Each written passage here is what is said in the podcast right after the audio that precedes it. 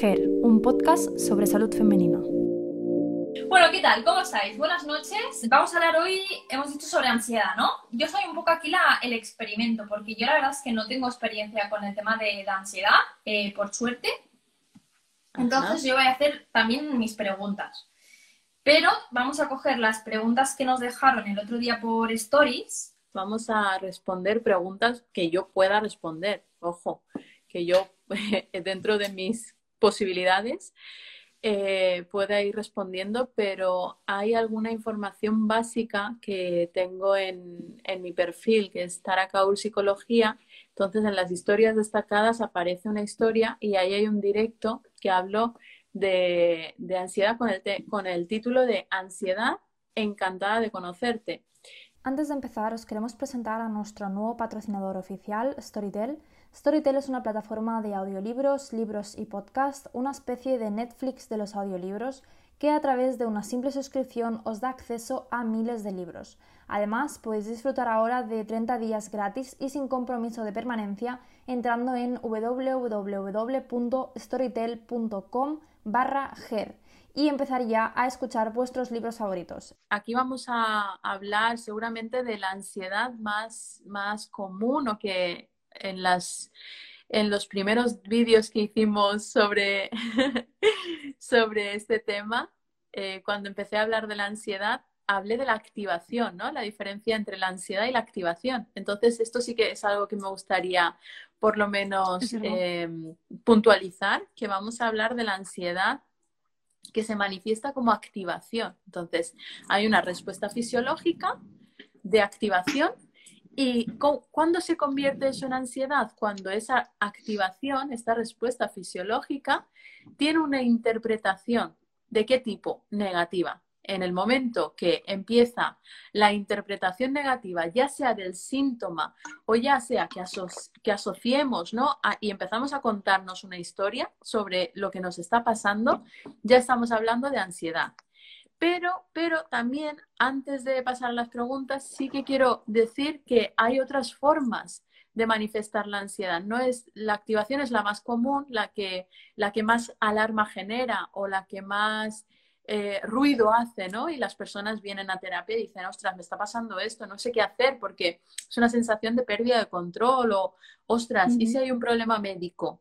Entonces hay que primero descartar cualquier tema médico, orgánico, y luego eh, ir viendo, ¿no? A ver qué está sucediendo ahí, pero luego la ansiedad también se puede manifestar de una forma que parezca que no hay ansiedad y es totalmente la respuesta de bloqueo, de desconexión. Me está pasando algo muy, muy, muy eh, importante o significativo y simplemente hago como, chut, desconecto, paso.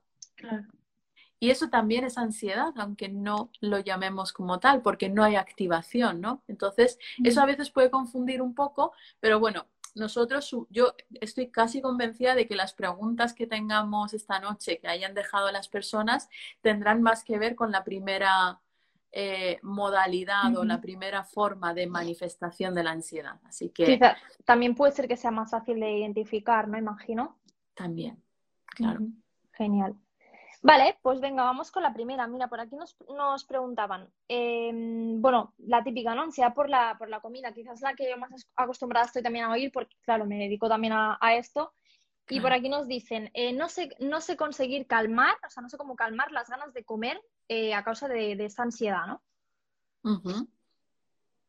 Ahí, tenemos, ahí tenemos un trabajo conductual muy importante, ¿no? Porque eh, ya em, creo que a estas alturas yo creo que todos lo tenemos claro, ¿no? La relación con la comida es una relación difícil porque la relación, o sea, la comida cubre una parte muy importante que es una necesidad fisiológica. O sea, la alimentación es un área, eh, quieras o no, está ahí presente, porque es fundamental en la supervivencia. Entonces, esos desajustes que se producen con la relación con la comida, pues tiene ese problema, que es que coincide con una necesidad fisiológica básica para la supervivencia. Entonces, la relación, eh, el trabajo sería a nivel conductual, poco a poco ir trabajando esa asociación, ¿no? Porque la comida la, estamos utilizando para regular nuestro estrés, nuestra ansiedad. Entonces, ahí introducir una nueva forma de poder regularnos. Puede ser a través de la respiración, puede ser haciendo otra actividad, generar recursos, ¿no?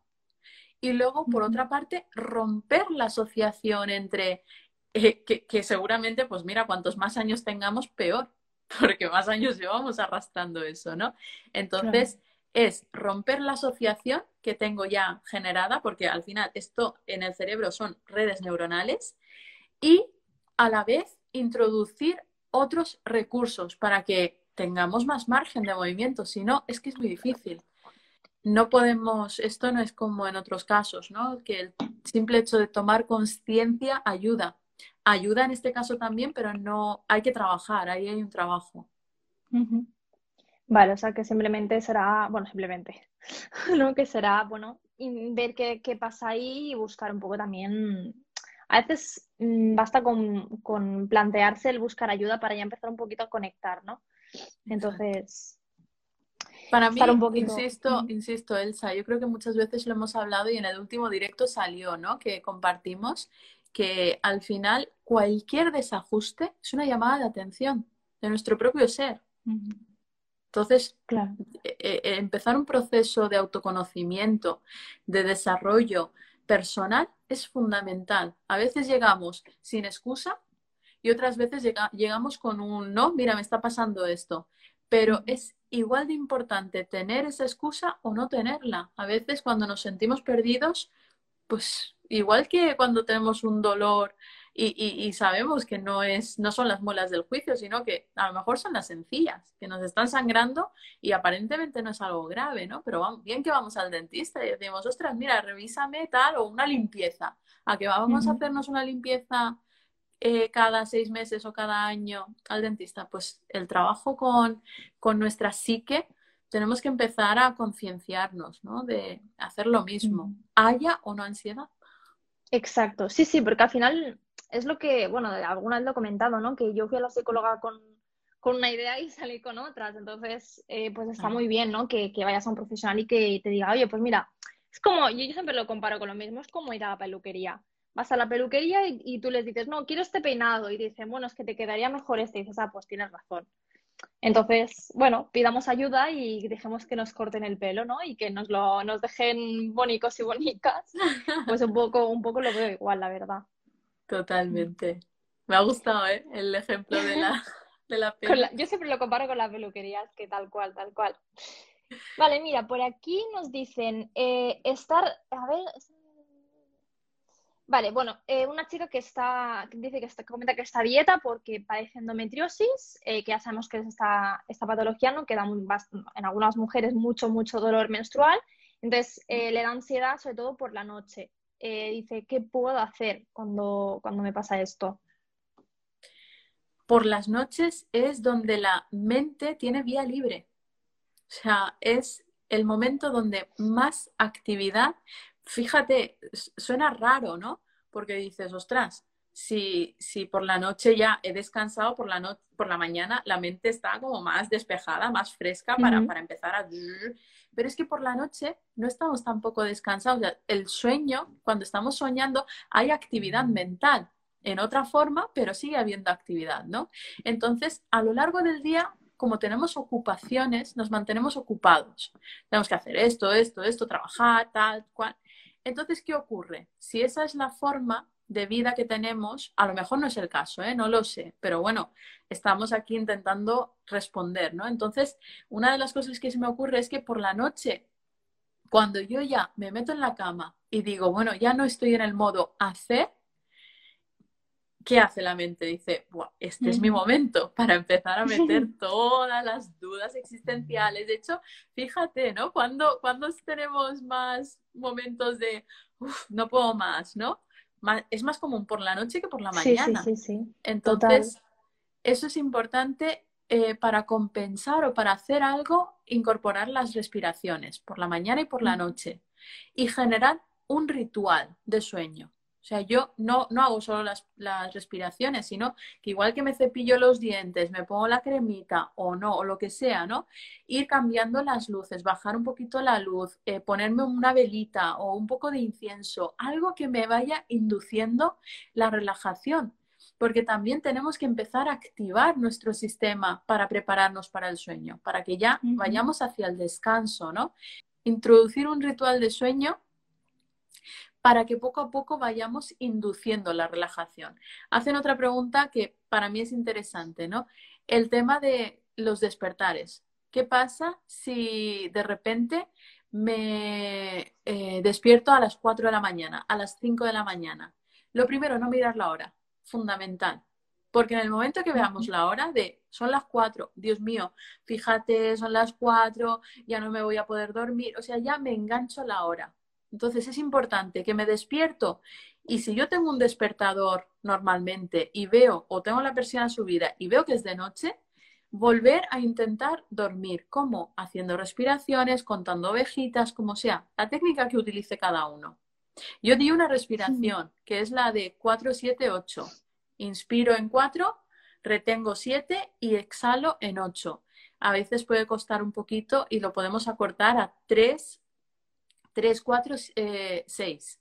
Pero bueno, eso es cada uno ir adaptando, ¿no? Entonces, em, ¿cómo, se, ¿cómo sería, cuál sería la forma más adecuada de gestionar esos despertares? Simplemente, uno, no mirando la hora para que no nos condicione, para que no estemos pendientes de, vale, pues ahora me queda una hora, o ya me frustro, ¿no? De, qué rollo, me, he despertado media hora antes, ahora entre que tardo en dormirme media hora y en media hora me tengo que despertar, pues no me merece la pena, ¿no? Y si ya estamos muy cerquita de la hora del despertar, simplemente nos levantamos para que ese día podamos estar cansados antes. O sea, con el ritmo que llevemos del día, naturalmente, si hemos dormido media hora menos, vamos a estar más cansados. Entonces, por la noche, en teoría, tendría que tendría que llegar, ¿no? Ese momento de, ir notando ese cansancio. Que esto que, esto que decías de, del, bueno, lo que has comentado, ¿no? De hacer el ritual para relajarse y todo, eso todo cuando te despiertas a, bueno, a medianoche. Ostras, a mí me pasó una vez que acabo de, a lo mejor trabajo esta tarde y cuando acabo de trabajar digo, yo ahora no me duermo. O sea, estoy tan activada y tan que digo, yo me meto en la cama, no sé si, por ello es que soy muy de memes, pero hay un meme que sale una persona ¿no? que, se, que se estira en la cama y está ahí como, venga, va, voy a dormir. Y, sale la última viñeta que sale con los ojos así y el cerebro que le está diciendo, eh, bueno, pues recuerda esto que te pasó cuando tenías cinco años y dijiste ese comentario y quedaste ridículo, ¿no? Pues cosas así, o sea, al final eh, la mente es muy traicionera. Y yo tengo una pregunta que no sé si, si está dentro de, de tu campo o no, pero Mm, a ver, no sé cómo se llama. Yo sé que depende de la persona, eres más de mañanas, más de noches, ¿no? Se llaman los, creo que los de noche los llamamos... Y vespertinos. Vale, yo lo conocía como búhos. búhos y el, otro no sé cómo se llama, no sé qué nombre tenía. Y puede ser que sí, que si somos del cronotipo este de, más por la noche. Yo por la noche me pongo, vamos, yo te puedo construir la Torre Eiffel por la noche. Eh, puede ser que tengamos la mente, o sea, que sea peor todo esto, ¿no? Totalmente, claro. Y que sobre todo estos cuadros quizá de ansiedad, de nerviosismo, nos pillen aún más por la noche.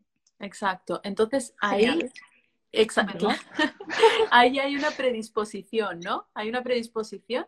Y en ese caso, el pilar fundamental que tenemos que trabajar es el sueño, porque a través de los hábitos saludables de sueño nos podemos entrenar.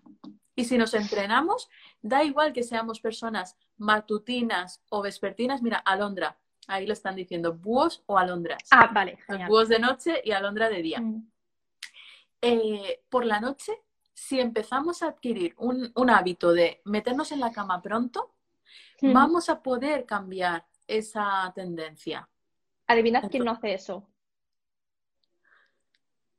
Era de esperar, ¿no? Vale, genial. Pues venga, hay que poner, ya vamos mal hoy, vamos mal porque todavía no ha cenado. Así que nada. Intentaremos, intentaremos no alargar mucho el directo para que puedas cenar ahora, ¿no? No pasa nada, no pasa nada. Ya, esto ya es, ya es costumbre. vale, eh, mira, por aquí nos decían, a ver, Mira, dice una pregunta muy interesante. ¿Se llega a quitar alguna vez la ansiedad o hay que aprender a, sobrellevarla, a convivir con ella? Yo, eh, la, la, ansiedad podemos trabajarla y gestionarla y se mejora muchísimo, lo que sería la ansiedad, pero la activación no. Convivimos con ello porque es que la activación también funciona cuando estamos en una situación de peligro. Entonces, más nos vale que si estamos en una situación de peligro, que se nos active todo el cuerpo, o sea, que haya una respuesta fisiológica, porque si no la hay, nuestras posibilidades de supervivencia son mínimas. Entonces, claro, necesitamos esa respuesta. Por eso el trabajo, sobre todo con la ansiedad, es el cambio de enfoque, el cambio de, de de perspectiva, ¿no? Ante este tema, porque está muy demonizada. Es como mal, mal, mal, mal, qué horror, qué horror, qué horror, ¿no? Qué mala la mente. Y al final tenemos que entenderla, tenemos que familiarizarnos y tenemos que entender por qué funciona de esta manera. Y en cada persona es una forma distinta, también lo digo.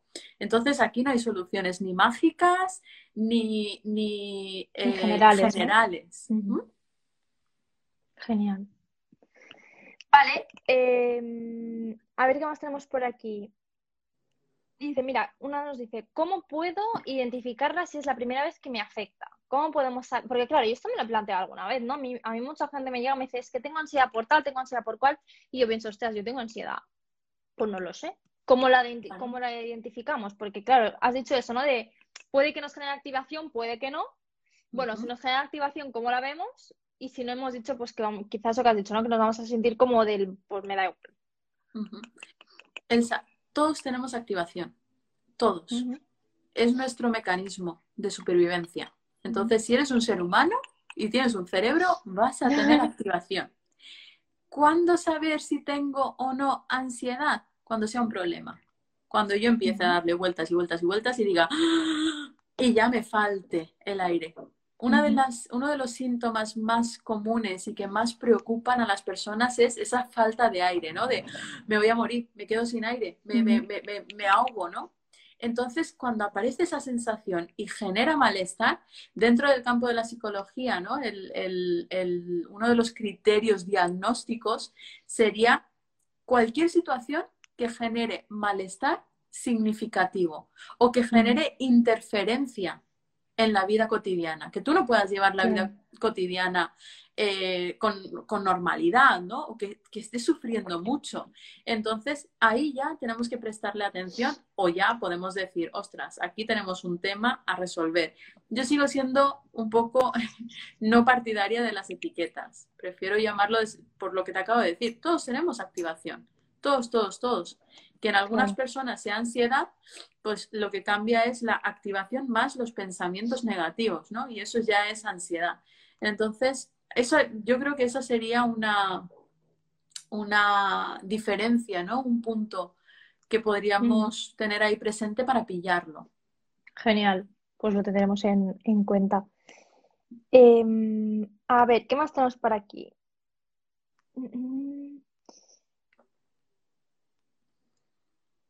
Vale, hay una pregunta que me hace mucha gracia.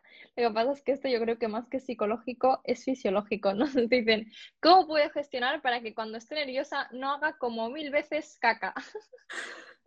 Lo he leído textual, ¿eh? No, pero me encanta esa pregunta porque es, que es muy, es muy buena.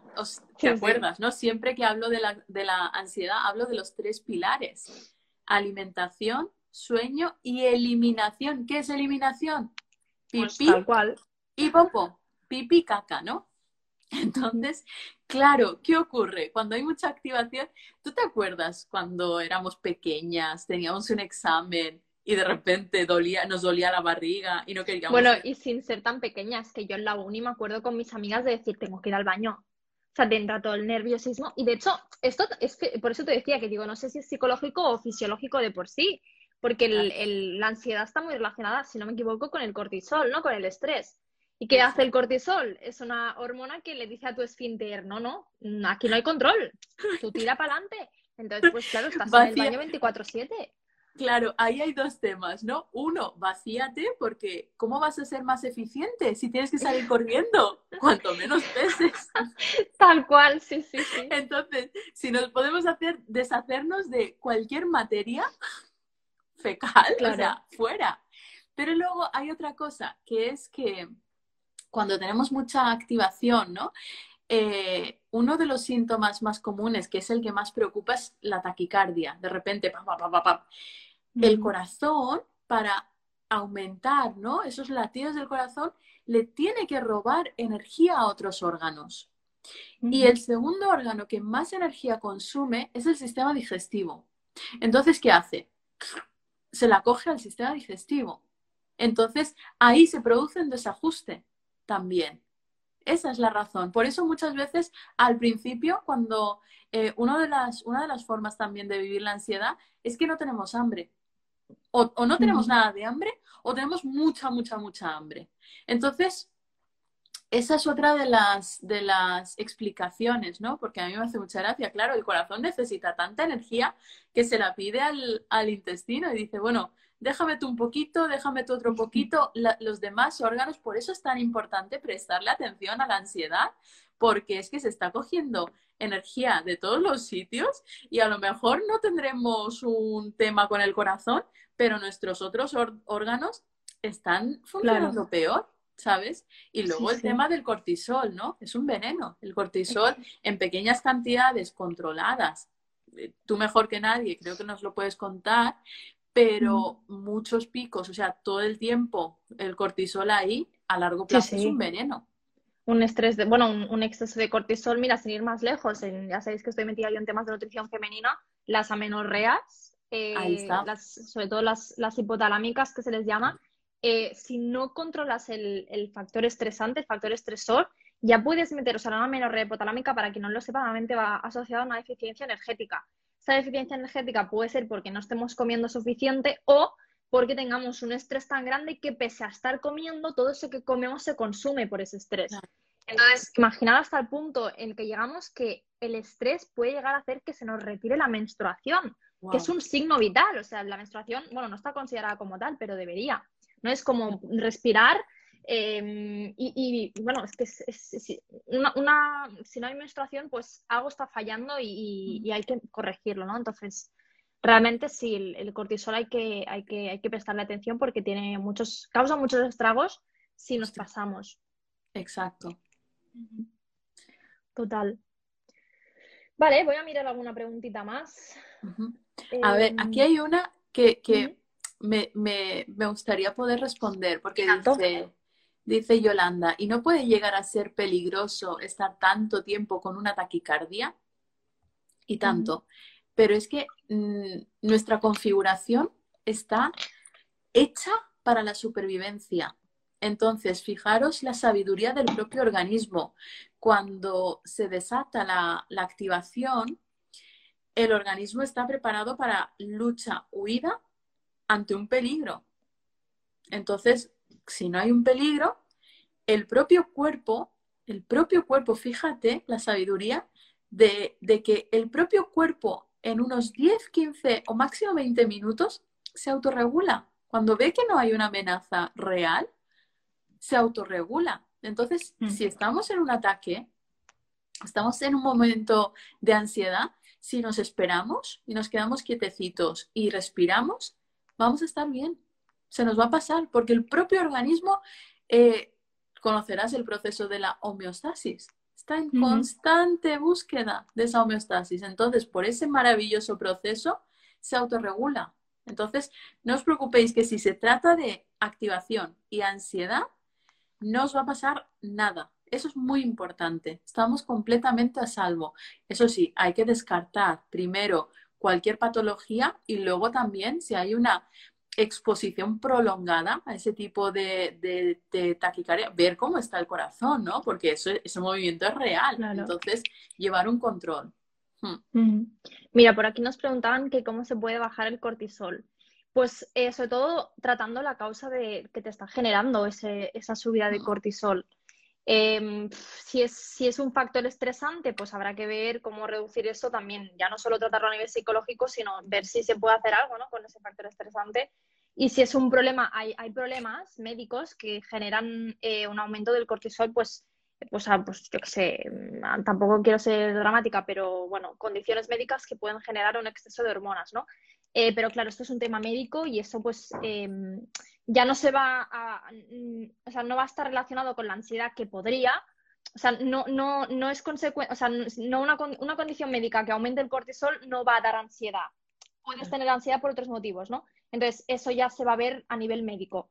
Entonces, el cortisol elevado por un estrés psicológico, pues sería sobre todo tratarlo a, ese nivel, como Tara nos está un poco explicando, bueno, un poco mucho, y, un poco así, lo, no, y lo que no, pues a nivel, a nivel médico. Vale, eh, miro alguna preguntita más. Mira, por aquí nos dice, ¿la ansiedad puede mejorar sin necesidad de tomar tratamientos? A ver, depende de qué tipo de tratamientos. Yo creo que eh, es una decisión para mí muy personal y también depende del nivel de malestar. Entonces, si lo que preguntan es eh, medicación, se puede, se puede trabajar sin medicación. Lo que pasa es que la medicación lo que nos da es un margen, un margen de trabajo. Entonces, yo mientras tomo la medicación estoy controlando el síntoma, pero yo tengo que generar recursos para regular esa activación. Entonces, no sirve de nada que nos tomemos la medicación si no tomamos otro tipo de medidas, porque la medicación ¿qué hace? Tapar el síntoma. O sea, el síntoma no lo vas a tener. Pero en cuanto retires la medicación, si no has tratado la, la causa o lo que está generando esa activación, vas a estar en el mismo lugar. Entonces, el tratamiento combinado, bien. El tratamiento médico como única opción, yo no soy, yo no lo apoyo. Eh, tratamiento psicológico como única opción, lo podemos contemplar. Depende del grado de malestar que genere. Claro. mira, de hecho, ahora que has puesto esta, o sea, que has dicho este ejemplo, ¿no? Es decir, vale, si tú tienes un, un estrés psicológico, ¿no? Tomarte un medicamento solo lo va a tapar. Mm, pasa lo mismo con la píldora anticonceptiva que se pauta muchas veces para, por ejemplo, yo, yo de hecho hace no mucho hice una publicación y, yo decía, en el caso de las amenorreas, una, una seguidora me comentó que, le habían diagnosticado amenorrea hipotalámica, ¿no? amenorrea por, por, deficiencia energética, y le habían puesto la anticonceptiva para ver si se le regulaba la regla. Y yo digo, esto es como ir al mecánico con el coche estropeado y decirle, mira, es que no, no me funciona el coche, y que el mecánico te diga, vale, mira, te dejo uno de sustitución, lo usas unos meses y vuelves, ¿vale? A ver si luego ya te funciona el coche. Ahí está. A ver, pero tú le vas a hacer algo a mi coche de mientras. No, no, yo no le hago nada. Tú sal de sustitución y cuando vuelvas miramos a ver si el tuyo ya funciona. Es que es tal cual. O sea, es. barbaridad. Sí, sí, sí, o sea, es tal cual. Entonces, eh, busquemos un poco la, raíz del problema, ¿no? Y, bueno, y sobre todo que lo que tú dices siempre, Tara, vamos a darle importancia también a todo el tema mental, porque es que a veces no se la damos y a veces, mm, pues yo qué sé, podemos estar Mm, ganando peso solo porque estamos agobiados por X motivo y a lo mejor estás comiendo lo mismo. O sea que realmente... Ahí voy a hacer un apunte. La grasa, la grasa, sobre todo la grasa abdominal, es un muy potente mecanismo de protección. Muy, muy potente. Muy, muy, muy potente. Entonces, ojo, ¿no? Y luego me ha encantado, Elsa, que haya sacado el tema de la, de la píldora anticonceptiva porque es que no, no tenemos información. Y luego muchas mm. veces los modelos tradicionales ¿no? de, la medicina tradicional, a veces es que no nos dan otra opción. Entonces, claro, tenemos confianza y, depositamos nuestra confianza y nos quedamos como jolines cuando hay otras opciones, ¿no? Sí. Y, y fíjate qué importante, ¿no? Yo recuerdo esa publicación y recuerdo todo el revuelo y ya que estoy, reconocerte a ti públicamente, o sea, tu trabajo que estás haciendo y además de una forma totalmente eh, sin intereses, ¿no? Porque facilitas información además con, con evidencia. Y jolines, ojalá, ojalá esto crezca y que más personas puedan tener una información más completa, ¿no? Porque a veces la información limitada nos deja mucho menos margen de movimiento. Y mm. eso es lo que creo que es importante fomentar también. Así es, sí, sí. Además, yo siempre, es algo que siempre defiendo, que, mm, bueno, no te, no te conformes con lo que te digan. O sea, está muy bien hacerle, obviamente los profesionales son profesionales y saben un montón, pero tienes que entender el porqué de las cosas que te, que te recomiendan, que te recetan. Em, investiga un poco, ¿no? Sobre todo cuando se tratan de, pues, de fármacos, de medicamentos, de, de, bueno, los fármacos todos tienen un prospecto con efectos secundarios mmm, que si los leyéramos más de uno y más de dos no nos tomaríamos ese fármaco. Entonces, en el momento en que te están pautando una, una cosa así, un medicamento que tiene esos efectos secundarios, pregunta, ¿y esto por qué? ¿Y no puedo hacer alguna otra cosa? ¿Hay algún método que no implique fármaco? Bueno, sí, obviamente si quieres, porque si no quieres, estás en todo tu derecho. Pero yo siempre invito a eso, ¿no? De, de a preguntar, no te, no te van a, a, a tachar de, de, nada por preguntar. Entonces, bueno, mm, cuestiona un poquito el, el bueno, ¿esto por qué? Y, y, no hay ninguna otra opción y no puedo probar otra cosa. Y, y si no me quiero tomar esto, ¿qué pasa? Exacto. Y a veces se pueden conseguir cositas, porque también, eh, y bueno, si hay aquí algún profesional que nos esté escuchando, ginecólogo, bueno, ginecólogo médico, eh, nutricionista, psicólogo, eh, también os animo a, a, a darle opciones a vuestro paciente, porque aunque no queramos, estamos, nosotros tenemos muchos sesgos. Yo, por ejemplo, tengo el sesgo de ir siempre por la parte más natural posible. Entonces, a mí si me preguntan, siempre le voy a decir, no, no, antes de tomarte un medicamento, haz esto, antes de hacer esto, haz lo otro. Y yo puedo estar equivocada, y yo puedo estar recomendando esto y a lo mejor no sería la mejor opción, ¿vale? Entonces, bueno, intentemos dar todas las opciones y que sea el paciente el que, el que decida. Yo animo a eso. Es difícil, pero bueno, hay que intentarlo. Vaya turra acabo de pegar en un momento. No, mujer, yo creo que importantísimo, por favor, que pongamos palabras, ¿no? Aquí eh, yo creo que es fundamental nombrar, poner palabras, porque muchas veces, ¿tú te acuerdas del libro este que, que siempre, ¿no? Uh -huh. El, sí. que, que me encanta. Y es que, si puedo, voy a leer de nuevo el resumencillo que a mí me, me, enamoró de este libro. Y mira, mira lo que dice. Nos libera que alguien hable de lo que no nos atrevemos a pensar, que alguien formule con precisión lo que nos avergüenza sentir.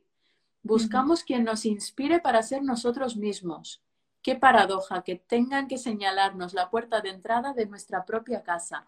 África Iñiguez Puebla. O sea, si no ponemos palabras, y al final, las personas que estamos en, en plataformas de este tipo, donde pues eh, nos siguen, ¿no? Hay personas que nos ven, tenemos más voz. ¿Qué quieres que te diga? O sea, es una realidad. Entonces, para mí es fundamental que podamos decir, ¿no? Y hablar de estas cosas, aunque sea un directo sobre la ansiedad, que salga esto y que, por, que lo verbalicemos y digamos, oye, sí, pues sí, mira, sí. lo ponemos sobre la mesa, ¿no? Totalmente. Mira, por aquí te preguntan que qué libro es. Ay, si lo... es, es, es, mi libro favorito. Tú eres yo, de África Iñiguez Puebla. A ver si conseguimos, yo voy a, voy a ver si consigo traer a esta mujer, a esta maravillosa mujer, a, uno, a algún directo para que podamos... Sí. Buah, me encantaría. Pruébalo y tanto. Genial. Mira, por aquí hay una chica que, lo, que lo he visto que preguntaba varias veces que, que explicaras, eh, mira, dice, ¿puedes explicar un poco más lo de la grasa abdominal? He visto que lo han preguntado varias veces, que no han entendido lo de la grasa abdominal. La grasa abdominal eh, como un mecanismo de defensa. Eso a lo mejor no, no solo la abdominal, esa es la, la zona donde más tendencia tenemos a acumular la grasa. Esto sería un tema bastante largo. Entonces lo voy a resumir de una forma muy, muy, muy, muy, muy escueta, que simplemente invitando a la reflexión, ¿vale? Porque yo aquí no soy, no soy ni una experta en grasa, ni muchísimo menos, pero ¿cuál es la función? ¿no? A veces, ¿qué, qué función cumple la grasa? Genera un espacio, ¿no? Entre la, la capa externa, la, la parte de la piel, con los órganos. Entonces, cuanto más, eh, cuanta más sensibilidad, vulnerabilidad siento y menos recursos tengo, más, más distancia genero como un mecanismo de protección. A veces esto, eh, el propio sistema nervioso puede confundirlo, la grasa como un mecanismo de protección. Uh -huh. Por eso he comentado un poquito por encima. No quiero meterme mucho para no, para no, porque sería esto lo explico yo en los procesos psicoterapéuticos, o sea, eh, de uno en uno. Entonces, no quiero hablar en, en, en general porque puede también dar lugar a muchas eh, interpretaciones erróneas de mis uh -huh. palabras. Entonces, más o menos lo, voy a dejar así. No sé si he respondido o, no, pero la, grasa al final, fíjate, es un espacio, ¿no? Es una distancia que se genera entre dos, lugares. Entonces, simplemente invitan, invitando a la reflexión también. Mm. Que de hecho, ahora que dices esto, yo a veces también he, oído la, otra reflexión, ¿no? Que, que, también hablando del tema de la grasa, que a veces eh, bueno, tú lo dices, ¿no? Como forma de protección, quizá de separarte. De esas cosas que, te están causando algún tipo de dolor o algo así. Eh, y también como me, también podría entenderse como, mm, quizá, mm, es que a ver, no sé, no sé cómo decirlo para que no suene mal, pero claro, cuanta más grasa, más te ven y más llamas la atención. Eso también puede estar un poco relacionado. También, también.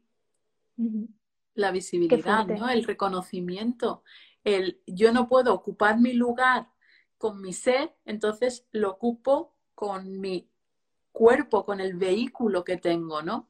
Entonces, muchas veces es que es tan interesante, o sea, podemos desgranar, pero claro, ojo, porque la grasa nos cuenta la historia de la persona que tenemos delante. O sea, no podemos generalizar, ¿no? Entonces, es ver en la historia de esa persona qué función cumple la grasa. Porque a lo mejor en tu historia cumple una función y en la mía no tiene nada que ver, o sea, son dos mundos distintos, ¿no? Y eso es lo bonito de los procesos psicoterapéuticos, que es que cada uno es único, único, único, único. Qué fuerte.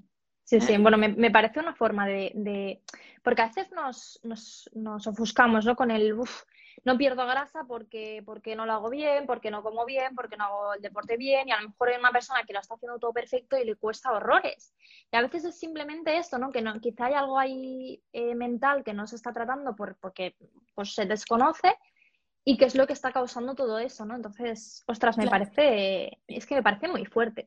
Es que yo, yo no me lo creía, o sea, yo decía, ¿pero dónde vas? Hasta que lo viví en primera persona. Es que yo tenía, tuve un tema con el proceso psicoterapéutico en el que yo me encontraba como la grasa de, de, yo empezar a trabajar ciertos temas que yo no me enfrentaba o no quería ver o que no quería, ¿no? El tema de la, de la grasa que yo claro, cuando a mí lo, estudié, ¿no? En un momento determinado, digo, ostras, esto yo no sé hasta qué punto, hasta que yo lo experimenté. O sea, yo perdí un montón de peso haciéndome cargo, haciéndome responsable de algunas cuestiones que yo estaba como desplazando, ¿no?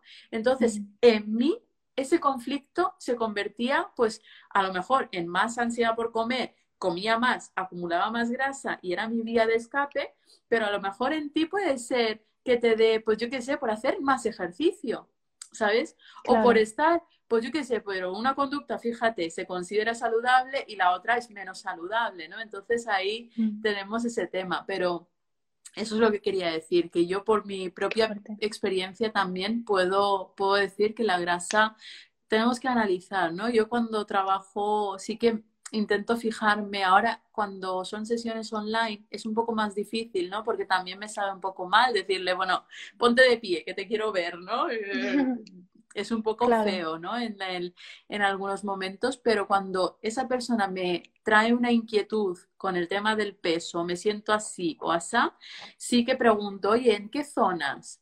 Eh, ¿Y cómo te sientes? ¿no? Entonces, siempre eh, volviendo a la ansiedad, de caderas para arriba, ¿cuál es la respuesta que voy a utilizar? La lucha.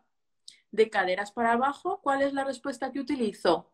La huida. Entonces, también, ¿dónde se localiza la grasa? ¿Cómo, ¿Cuál es la configuración? ¿no? Nos puede dar mucha información sobre la persona y sus mecanismos de, de afrontar la realidad.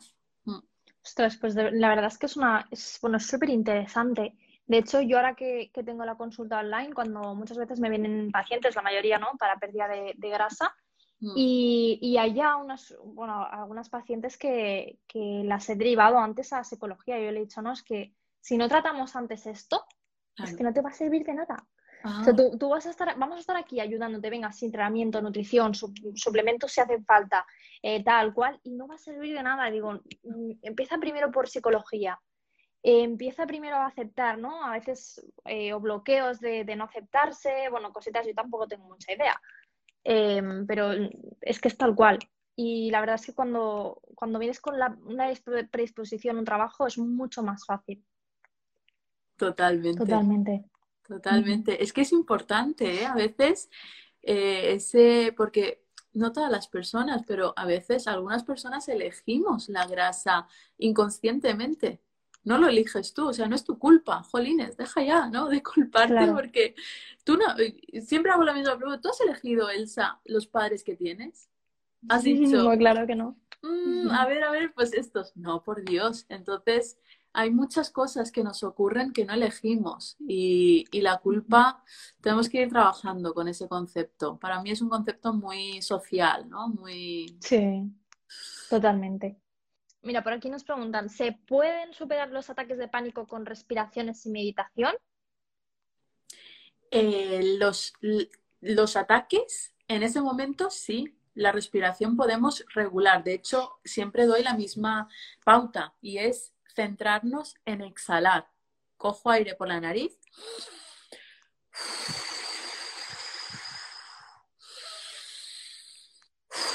Esa es la respiración adecuada para un momento donde estamos viviendo un ataque.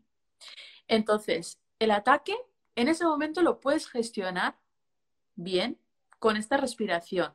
De hecho, si nos vamos a urgencias, si nos vamos al médico, nos dan una bolsa que al final consiste en que regulemos los niveles de oxígeno y de dióxido de carbono. Ahora, que con la meditación y con la respiración se va a resolver, no. Alivia, es un alivio, pero tenemos que ver qué está pasando ahí, ¿no? Para que tengas ataques. Puede ser una fobia, puede ser que se haya creado una asociación errónea entre, pues yo qué sé, las cucarachas y ¡ah! Y ya ves tú qué nos hacen las cucarachas, ¿no? Entonces hay que ver, ¿no? Indagar un poquito por qué sucede esto y cómo podemos superarlo, cómo podemos trabajarlo. Y si la respiración y la meditación es suficiente, entonces en ese caso diría que no. Que puede ayudar, puede aliviar, pero no curar. Haría falta un poquito más de, tratamiento. Vale, eh, a ver. Mm, mm, mm, ¿Qué más? Vale, esto ya lo hemos visto. Sí, hay muchas repetidas. Bueno, yo creo que nos da para, para casi otro directo, ¿no? Sí, total. Claro. Mira, por aquí una, una para, si quieres, para terminar. ¿En qué punto es necesario tratar la, la ansiedad con un profesional? En el momento que haya un malestar clínicamente significativo cuando haya interferencias en la vida, ya lo he respondido antes, ¿no? Un poco de cuando ya veo que no puedo llevar mi día a día de una forma pues normal, ¿no? Entre comillas. Y luego también cuando yo estoy sufriendo, jolines, cuando estoy sufriendo merece totalmente mi atención, mi sufrimiento. Parar y decir, tío, es que no, no normalicemos el sufrimiento. No lo normalicemos, aceptémoslo porque en la vida hay sufrimiento, forma parte ya lo dijo Buda hace 2500 años, ¿no? En la vida hay sufrimiento, pero tenemos que distinguir cuándo es un sufrimiento fértil, que tenemos que pasar por ahí, y cuándo es totalmente innecesario, es gratuito. Y cuando sea gratuito, pues empezar a tomar medidas, ¿no? Porque no tenemos que estar pasándolo mal, si no va a haber em, algo que yo saque de ahí, ¿no? o bien lo convertimos en resiliencia, porque estemos atravesando una situación difícil y hayamos gestionado, ¿no? Aprendamos a gestionar. Pero en el momento que haya un sufrimiento no útil, tenemos que parar y decir, bueno, ¿qué está pasando aquí? ¿Cómo lo puedo trabajar? Claro. Y luego también yo lo que animo siempre que desde, sobre todo desde esa parte, ¿no? Al menos en mi caso, desde esa parte del, del sufrimiento, del dolor es cuando más eh, bueno, al menos yo he, mejorado y, he progresado porque quieres salir de ahí, ¿no? Es, como estoy muy, aquí no estoy a gusto, yo me quiero ir de aquí, entonces haces lo posible por, mejorar y la verdad es que creo que es una buena oportunidad para empezar. Exacto. Bueno, genial. Pues nada, Tara, muchísimas gracias. Eh, a ver si algún día estos pues hacemos otro. Ya sabes que a mí me encantan. Para mí no, no, esto ya no es trabajo, esto ya es disfrutar. O sea que. Totalmente. Genial. Muchísimas gracias, Elsa, a ti por, por esta súper, eh, ¿cómo se dice? Super sesión. Es que a veces se me van las palabras, tía. Yo no sé si. Es la hora, es la hora. es la hora, ¿no? Total, que muchísimas gracias a ti por acompañarme. Ya sabes que siempre agradezco esta compañía, tu presencia. También las de todas las personas ¿no? que nos siguen y están ahí, que veo muchas caras ya conocidas. Así que muchísimas gracias a todos a ti, Elsa, por también compartir esos datos tan interesantes sobre el tema de la pastilla y, los aportes ¿no? que has hecho. Y nada, nos volvemos a ver prontito, Elsa. Espero. Hecho. Genial. Pues nada, también muchas gracias a todos y todas las que nos estáis escuchando y nos vemos a la próxima. GER, un podcast sobre salud femenino.